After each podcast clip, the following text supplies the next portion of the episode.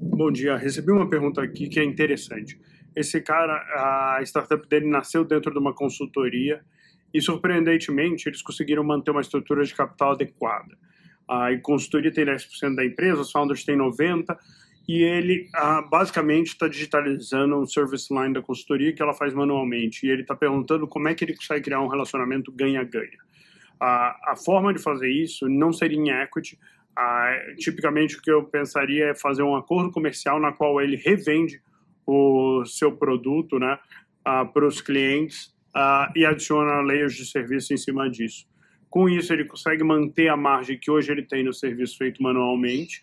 Você ganha a força de distribuição dele, os relacionamentos que ele já tem, e vocês criam um arranjo que pode ser interessante para ambas as partes, né? Você vai ter discussões aí relevantes de, putz, como é que você faz a precificação para esse parceiro versus os outros. Uh, possivelmente você consegue criar uma diferenciação de preço, né?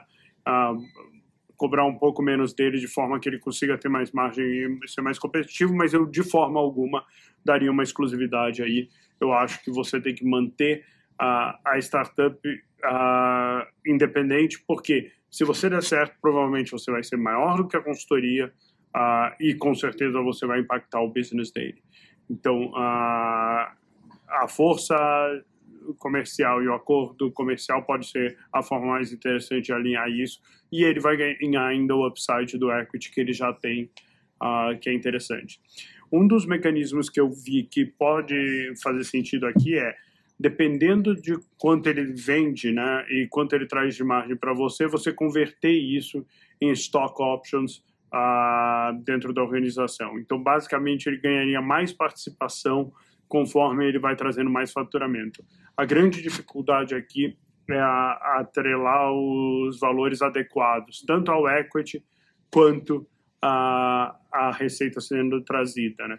No começo, essa receita tem muito mais valor para você, lá na frente, quando você tiver uma diversificação maior de receita, ela passa a ter menos valor. Então você precisa ter uma previsão aqui de que esse contrato vai ser renegociado com alguma periodicidade e que a, e ter um alinhamento de expectativa entre os sócios e parceiros de que uh, sim, hoje talvez você converta 10% da receita em stock options, mas daqui a três anos não vai ser isso, vai ser meio por cento, 1%, porque a queda de faturamento se tornou muito menos relevante, muito menos necessário uh, para a empresa. Né? Você sempre vai pagar mais caro por coisas que são mais importantes para você.